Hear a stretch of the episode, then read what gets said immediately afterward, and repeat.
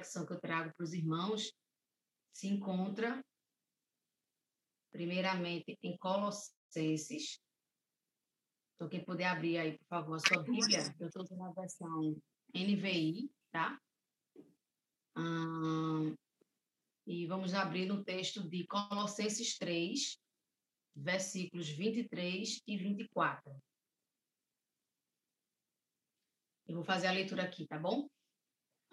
E tudo que fizerem, façam de todo o coração, como para o Senhor, e não para homens, sabendo que receberão do Senhor a recompensa da herança. É a Cristo o Senhor que vocês estão servindo.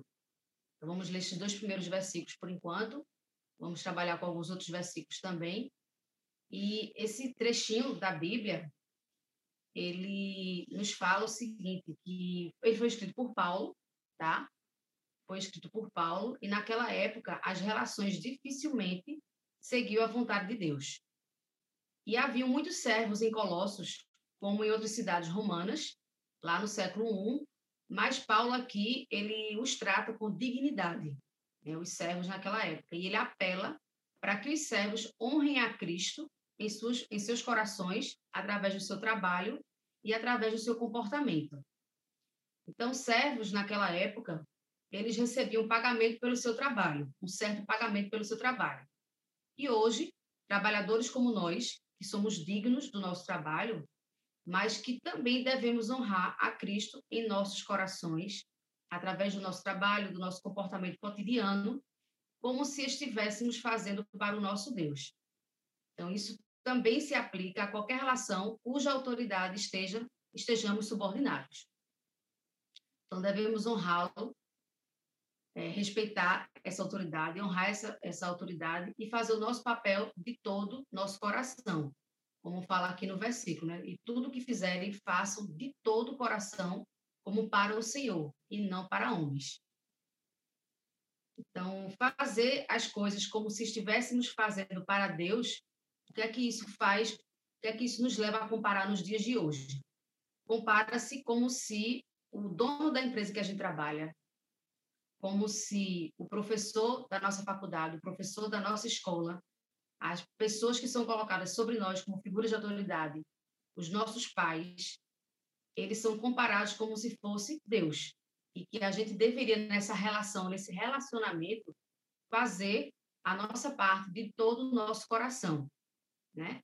Então, os nossos pais, nossos professores, nossos, o gerente que está acima de nós, o dono da empresa, o nosso chefe, todas essas pessoas, né? e na nossa igreja, o nosso líder de PGM, por exemplo, o nosso líder ministerial, o nosso pastor, quando nos delega algo, qualquer líder que esteja a nossa, a nossa, acima de nós, é um tipo de relação no qual nós estamos subordinados e que nós devemos fazer, estarmos ali de interesse de coração e fazermos de todo o coração, porque ali, porque nós estamos para servir. Então a ideia do, do texto é essa, né? E ter zelo nas pequenas coisas, coisas simples do dia a dia, como se fosse para o próprio Deus, porque de fato é para ele, em última instância, que nós devemos fazer todas as coisas. Então, vejamos o exímio da obra, como devemos fazer com excelência. Qual é a preocupação desse texto? Que a gente faça de todo o nosso coração. E isso recai também sobre nós como uma proteção. Então, se a gente olhar essa recomendação que o Senhor nos traz, também vai recair sobre nós como uma proteção. Por quê? Porque quando a gente obedece dessa forma, é, lei nenhuma pode se promulgar contra nós, porque a lei só se promulga para quem não é justo, tá? E se a gente trata com justiça, se a gente trata com zelo, então aqueles que são justos, por caminharem tentando agradar a Deus, isso aí, no fim das contas, essa lei não vai me reprimir, porque eu estou buscando agradar ao Senhor dia após dia. E como diz lá no versículo, é a Cristo o Senhor que nós estamos servindo e nós viemos para servir. E ele tem o cuidado de nós quando a gente pratica essa obediência, de quando a gente sonda nosso coração e a gente percebe que a gente está ali tentando fazer de todo o nosso coração, respeitando a autoridade que está sobre nós, fazendo o nosso melhor. Outro versículo que eu queria trazer para os irmãos hoje se encontra em Filipenses 4, 19 Se vocês puderem colocar aí para o pessoal ir acompanhando também, na mesma versão NVI, tá? No Filipenses 4,19 fala o seguinte: O meu Deus suprirá todas as necessidades de vocês, de acordo com as suas gloriosas riquezas em Cristo. Então, aqueles que são generosos para Deus, que servem de todo o coração, Deus há de suprir em Cristo Jesus cada uma de nossas necessidades. Então, nesse momento, eu não sei como é que está a sua relação no trabalho, como é que está a sua relação com um certo professor ou com seus pais, é, como é que está a sua relação dentro da sua igreja, em qualquer tipo de, de relacionamento desse, mas Deus nos pede que nós sejamos fiéis, que a gente faça de todo o coração, porque é a Deus que nós servimos e é Ele que vai suprir e que vai nos recompensar. É Ele que supre todas as nossas necessidades. Então, ser fiel a Deus, íntegro de coração em situações adversas. Isso é agradável ao Senhor e sobe a Ele como aroma suave. É um sacrifício que a gente faz, porque a gente sabe que não é fácil, mas quando a gente pensa que eu vou fazer para Deus, que aquele chefe poderia ser como se fosse o meu Deus, então eu vou fazer de todo o coração e Deus ali vai me honrar, e Deus ali vai me recompensar, e Deus ali vai suprir todas as minhas necessidades. Então, Deus, em sua infinita bondade, ele supre cada uma de nossas necessidades. E a minha oração hoje, através dessa reflexão, é que Deus nos faça enxergar que aquilo que nós temos pedido a Ele, e que de repente não seja de fato as nossas reais necessidades, mas sim fazem parte de alguns desejos nossos pessoais. Então, se aquilo não, não vai nos fazer bem, que Deus nos faça enxergar que de fato não é o que nós precisamos, não é o que nós necessitamos, porque aquilo que nós necessitamos, Ele está e Ele supre. E Ele não nos deixa faltar. Então, que o Senhor nos ajude a trilhar uma vida de satisfação e contentamento. Que a gente possa ser grato por aquilo que Ele já nos tem dado. Que a gente possa aprender a curtir aquilo que Ele já nos deu no dia a dia. E que a gente tenha em mente isso, que é precipitado. E quem é precipitado, peca. Então, que a gente não ande em precipitação, em ansiedade, mas que a gente seja ande em caminhos de contentamento, em caminhos de satisfação com aquilo que nós temos, e saibamos usufruir disso, né? E devolver a Deus em forma de serviço e de todo o nosso coração. Então, que a gente enxergue que Deus tem cuidado de nós nos mínimos detalhes dessa vida.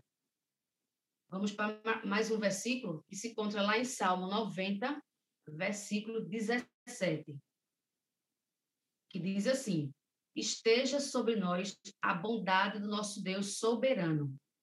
Consolida para nós a obra de nossas mãos. Consolida a obra de nossas mãos. Então, esse versículo aqui, ele fala o seguinte: existem algumas versões que, no lugar da palavra bondade, traz a palavra graça. E também existem outras versões que traz a palavra beleza. Então, a gente pode entender aqui que esteja sobre nós a bondade, do nosso Deus soberano, a graça do nosso Deus soberano, e que a gente possa entender isso como beleza. Então, a própria graça, bondade, beleza de Deus, ela pode ser exibida por intermédio de nós, seus servos, né, seus filhos, quando somos fiéis através das obras de nossas mãos, através de tudo aquilo que Deus tem nos confiado para fazer, seja no ministério, seja na nossa família, como pais ou como filhos, cuidando dos nossos pais ou cuidando dos nossos filhos, seja no nosso trabalho, nós precisamos exalar esse bom perfume quando a gente cumpre o nosso chamado, o nosso chamado de servir. Então ele fala aqui e redobra a frase, né? Consolida para nós a obra de nossas mãos. Então tudo aquilo que vier ao nosso alcance para fazê-lo, que a gente faça com excelência. E para finalizar os textos, eu gostaria de colocar mais um versículo que se encontra lá em 2 Coríntios 6, 14. 2 Coríntios 6, 14. E ele instrui da seguinte forma: Não se ponham em julgo desigual com descrentes, pois o que tem em comum a justiça e a maldade? Ou que comunhão pode ter a luz com as trevas? Então, aqui esse texto ele nos indica o seguinte, que nós não devamos nos associar a pessoas infiéis. Como ele coloca aqui, não se põe em julgo desigual com descrentes, que a gente não se associe com pessoas infiéis, a pontos a ponto de sermos essa pessoa infiel. A gente escolhe andar com algumas pessoas que sejam infiéis e a gente passa a ter o mesmo comportamento dessa pessoa infiel. E através do nosso trabalho, do nosso coração, do nosso comportamento, a gente também deve honrar a Deus e fazer de todo o coração. Então, se colocar em julgo desigual também é a gente se identificar, as pessoas que estão ao nosso redor, nos identificarem como incrédulos. Então, se pôr em julgo desigual também é isso, é, é não andar de acordo com o que Deus, com Deus a quem servimos. Não andar de acordo com as atitudes, com o comportamento de um servo fiel. E que não fique em nós mesmos, o perigo todo está aí, né? Nosso comportamento, nosso testemunho, é, nós somos lidos todos os dias com, com nossos afazeres, com aquilo que escolhemos praticar e não fica em nós mesmos, termina influenciando outras pessoas, recaindo sobre outras pessoas. Então, é muito importante que a gente seja esse servo fiel, que não anda em julgo desigual, que é outra interpretação dessa questão de julgo desigual, é que nós não sejamos, tenhamos esse comportamento de um servo infiel. E sempre é tempo da gente se posicionar, nunca é tarde, gente. Sempre é tempo da gente se posicionar, da gente se arrepender e de a gente mudar de direção. Então, o se qualificar é bíblico, você estudar, você procurar estudar a palavra do Senhor, você procurar estudar profissionalmente, isso é bíblico, é investir em nós, é investir em você, de repente estudar outro idioma, seja para missões, né? Então, fugir de empréstimos, que é uma escravidão. Então, esses comportamentos que não honram a Deus, né? cuidar dos nossos progenitores, são coisas que são opostas a uma vida de julgo desigual. É o comportamento que o crente fiel deve ter. Então, que possamos ser diligentes com tudo aquilo que o Senhor nos confia. Nossos bens, nossos dons, nosso ministério, nossos filhos, né, que são heranças do Senhor, mas que estão sobre nossa propriedade. Nós somos autoridades sobre eles. Então, que tudo aquilo que Deus nos der, que a gente, com sabedoria, possa gerir nessa terra, porque nós somos mordomo dele. Somos mordomos dele. E que a gente possa devolver a ele com todo interesse de, cora de coração. Então, enfim, que nós possamos fazer tudo no temor do Senhor que busquemos a sabedoria, que é o nosso próprio Senhor Jesus Cristo. E como diz lá em Provérbios 24, 3 e 4, porque a sabedoria edifica, a inteligência estabelece a casa, e o conhecimento enche os nossos celeiros. Então, que a gente busque o Senhor com temor, que a gente busque essa sabedoria, porque Ele está sempre conosco, cuidando de nós e suprindo todas as nossas necessidades.